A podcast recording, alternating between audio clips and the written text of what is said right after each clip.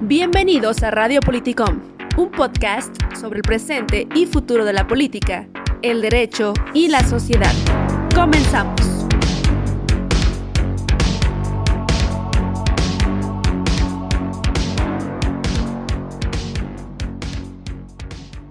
Buen día amigos y amigas, el día de hoy estamos en un episodio más de Radio Politicom y hoy vamos a cambiar un poco la dinámica, vamos a tratar un tema relacionado con la sociedad y pues bueno, vamos a hablar del mundo del vino tinto. Y para eso, pues estamos eh, con una persona que sabe de eso, Rodrigo Mares, quien es sommelier certificado por la Corte de los Maestros Sommelier. Eh, Rodrigo, ¿cómo te encuentras el día de hoy? Buen día. ¿Qué tal, Gustavo? Buen día. Muy bien, ¿tú qué tal estás? Muy bien, gracias. Pues aquí, sabes, este, adentrándonos un poco más en este mundo, porque pues regularmente pues no, se, no, no es que sepamos tanto de vino en, el país, es mi, mi, apreciación, pero te voy a ser franco, yo, yo la verdad no sé mucho de vino tinto y pues por eso, ahora sí que como el, capítulo este o la serie que, que, va una persona y quiere vender algo a un negocio y pues le dicen a, alguien que sabe, quiero vender algo y, y, pues he venido con alguien que sabe o voy a llamar a alguien que sabe de ese artículo, pues así estamos ahorita. Hemos traído a, Rodrigo Mares para que nos ayude un poco a, inmiscuirnos en el mundo del vino. Eh, y pues bueno, del cual pues les, les aclaro, yo no, no, no sé mucho, sé un poco más de la cerveza, pero pues es un mundo interesante porque no nada más se trata de una bebida alcohólica, sino que tiene atrás de ella todo una historia, una historia que gira alrededor del mundo, de civilizaciones, de guerras, de un sinnúmero de cuestiones. Y pues bueno, Rodrigo, primero que nada me gustaría que, dejáramos claro a, la audiencia qué es un sommelier, porque pues de vez en cuando se escucha por ahí ese término y, pues no sabemos exactamente de qué se trata, qué, qué, hace un sommelier o qué es un sommelier. Claro, con mucho gusto Gustavo y te agradezco eh, la invitación por aquí a, compartir uh, un poquito de, esto que es mi, pues mi pasión y también es a lo que me dedico. Tengo la fortuna de dedicarme esto un poquito ya más de ocho años, entonces eh, es pues un gusto estar por acá. Y claro, sommelier, el sommelier es, es un profesional del vino, podríamos resumirlo así, ¿no? Es una persona que tiene pues conocimientos sobre vino, sobre los tipos de, uva, estilos, regiones, y, y saber sobre vinos es es muy padre porque es saber, como tú lo mencionabas, de, historia, de tradiciones, de mucha cultura. Entonces, el sommelier es el que tiene el conocimiento sobre, sobre el vino y también en la parte esta como técnica del sommelier, el sommelier es el que hace la labor en un, en un establecimiento, también en un restaurante, en un hotel, eh, y va relacionado exactamente a todo lo que es el manejo del, del, vino en ese lugar, ¿no? Los pedidos de vino, los inventarios, eh, las catas, las cenas maridaje, la capacitación. Un sommelier es, es, el profesional que está detrás de todos estos programas de vino en diferentes eh, establecimientos. Muy bien, Rodrigo. Pues también me gustaría aclarar que lo que dije al inicio de que me parece que el mundo del vino no está todavía tan difundido, tan conocido en Jalisco, o en México, pues desde mi, mi, perspectiva personal o desde mi, mi, opinión, porque pues como les dije al inicio, pues yo no, no conozco tanto del tema y, pues bueno, espero no haber metido la pata ahí, pero es mi, mi, percepción. Digo, he visto que hay catas de cerveza artesanal, que está el Festival de la Cerveza Artesanal, creo que también había un festival que se llamaba el Fevino, eh, y pues bueno, creo que hay algo ya, pero a lo que me quería referir es que no es a la magnitud que, por ejemplo, nos encontramos ante el mundo de la cerveza, que pues cerveza venden en todos lados, al igual que el vino sí, pero hay como una mayor difusión ya del mundo de la cerveza artesanal, del mundo de festivales de la cerveza, de catas y así. Pero bueno, pues iniciamos un poco a adentrarnos en el mundo del vino y pues el, episodio de hoy lo titulamos eh, eh, ¿Cómo vamos a, iniciarnos en el mundo del vino? Vaya. Y pues te quería preguntar, eh, Rodrigo, eh, ¿a qué bebida alcohólica le llamamos vino? Porque regularmente, eh, pues cuando andan en la fiesta o, o, así, pues a todos le llaman vino. O sea, dicen, no, pues que el vodka, ah, pues este, tráete un vino. O el tequila es un vino. Pues, ¿a qué, ¿A qué le podemos llamar vino? la típica de vamos a echarnos un vino, ¿no? Y, Ajá, pedimos una botella de ron. Sí, sí, hay que diferenciarlo porque, pues digo, esa es una parte importante. Claro, es típico aquí, sobre todo aquí en, aquí en Guadalajara y me imagino que en, el resto de, del país. Eh, mira, vino técnicamente es una, una bebida fermentada a base de uvas.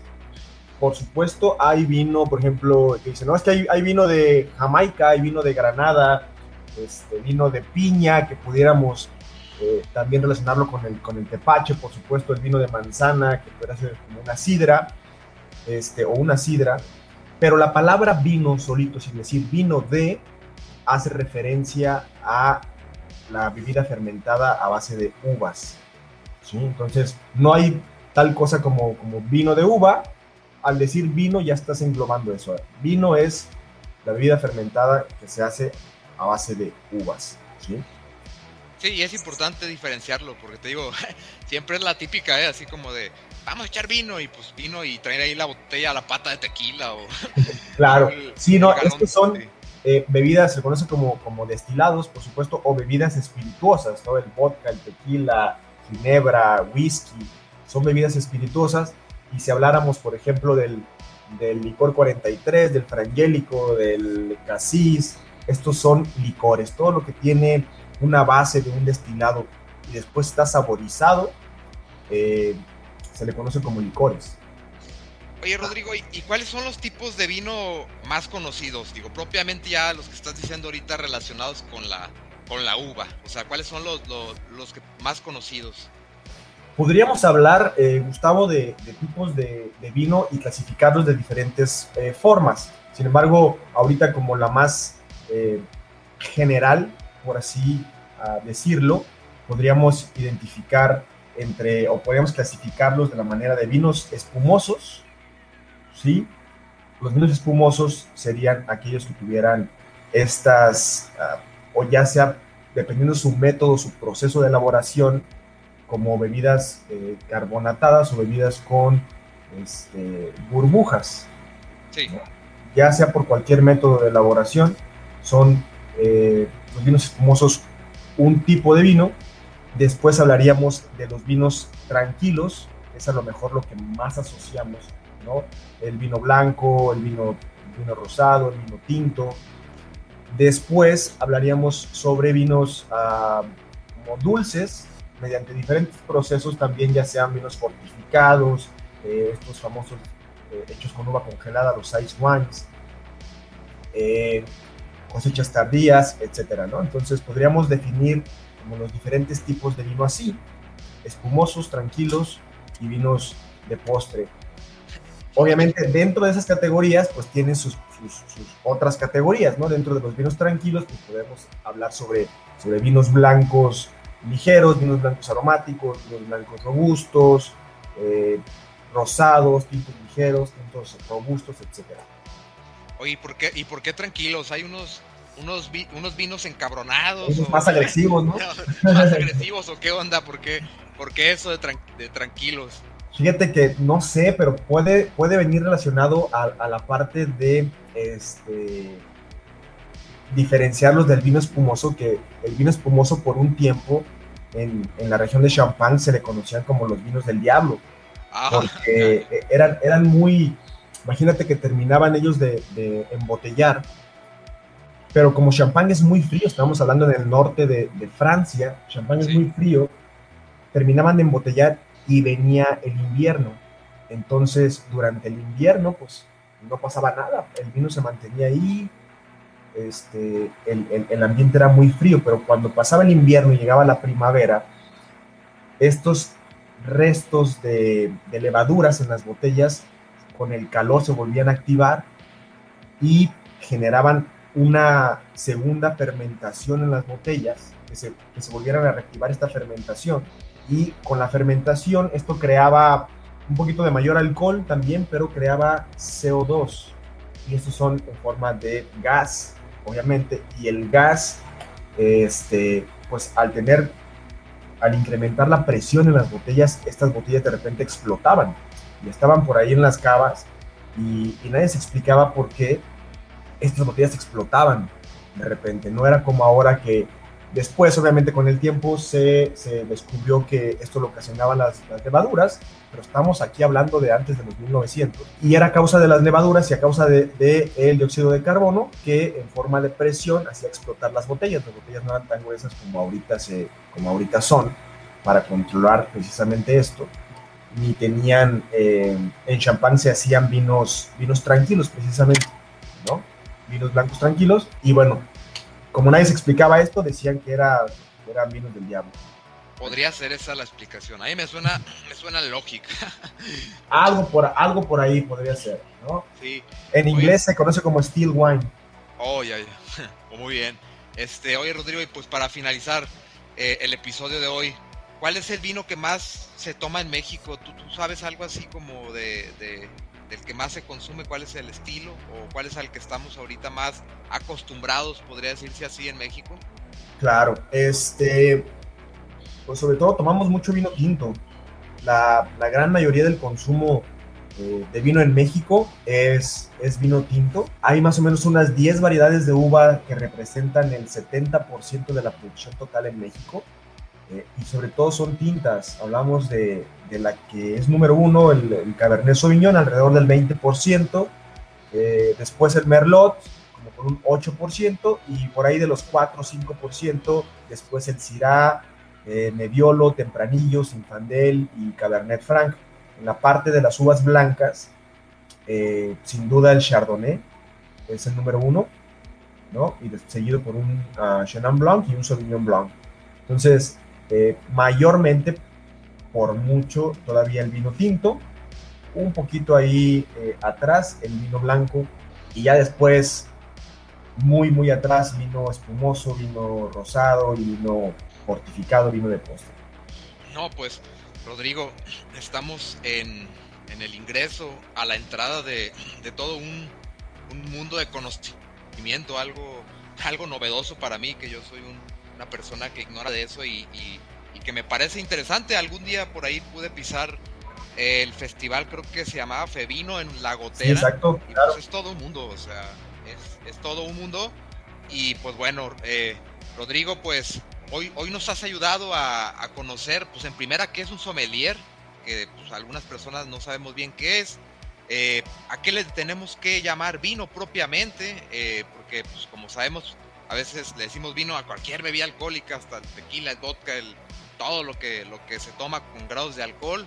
Eh, cuáles son los tipos de vino que, que más se conocen y, pues cuál es el que más consumimos en, en México.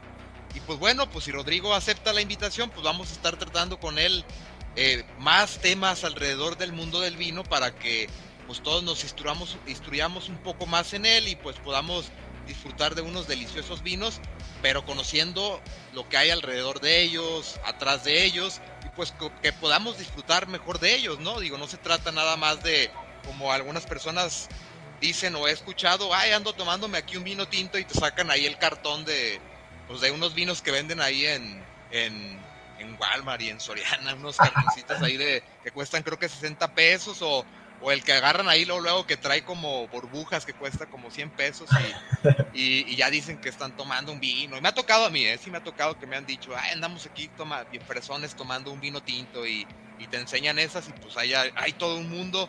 Pero luego vamos a los supers y vemos que hay tantos, pues decimos, decimos pues, ¿cuál inicio? ¿O qué, ¿Cuál agarro? ¿O qué, qué, qué onda? Pero bueno, Rodrigo. Pues, bueno, también Gus, hay, hay, que empezar, hay que empezar por algún lado, hombre. Y es, sí. este, y es, y es bueno también porque conforme vas probando, eh, te vas dando cuenta de las diferencias, de las diferentes calidades y de lo que recibes eh, como por tu dinero, ¿no? Entonces, eh, también de repente es válido empezar a probar. Digo, no nacimos sabiendo las cosas. La cultura del vino no es como tal, no estamos tan familiarizados aquí en, en México en general, ¿no? Pero, pero es bueno ir, ir, ir, probando y ir experimentando. Y el vino sobre eso, el vino es explorar, el vino es eh, probar, es descubrir. Es, es, un mundo muy padre. Entonces, claro, aceptada la, la, invitación, Gustavo, con mucho gusto. Y pues aquí estaremos a, hablando por ahí claro de, sí. de, los vinos. Sí. Y y tienes toda la razón, Rodrigo. Digo, si no conocemos, pues para eso estamos hablando contigo y, te agradecemos mucho que, que, nos puedas ir instruyendo un poco más a las personas que como yo me declaro ignorante en el mundo del vino. Tal cual yo soy uno de esos que anda agarrando ahí el cartoncito y no me quería revelar, no me quería revelar. Ya, ya se estabas diciendo tú solo. Sí, no, no te creas. Sí, yo soy ignorante en el mundo del vino, pero también sí hay gente que sí dice que uno con burbujitas o que el cartoncito y así. Pero es bueno aprender, digo, no nacimos aprendidos como dicen y, o con el conocimiento y pues y pues claro que, aquí seré tu, tu, sensei en este camino por digo tu sensei tu, tu seguidor y aprendiz en este camino de pues del mundo del vino tinto Rodrigo. Y pues bueno Rodrigo pues esperamos este tenerte de nueva cuenta en un episodio más de Radio Politicom y pues muchas gracias que nos acompañaste hoy. No hombre gracias a ti por la oportunidad. Eh, les dejo si tienen dudas sobre eh, alguna pregunta sobre el vino o algo así, me pueden escribir a mi, a mi Instagram sin problema. Eh, te los paso, es eh, rodrigo.som, som es S-O con doble M. Y, bueno, por ahí les recomiendo también mucho ir a, pues vayan, prueben, prueben, vayan a bares de vino, pregunten, ¿no? Pregúntenle por ahí al, al, mesero, pregunten si hay sommelier cuando vayan a un restaurante y, y, van a ir aprendiendo un poquito a poquito, ¿sí? Y bueno, un gusto, un gusto estar por acá, Gustavo. Un gusto amigos y buen día. Buen día, hasta luego.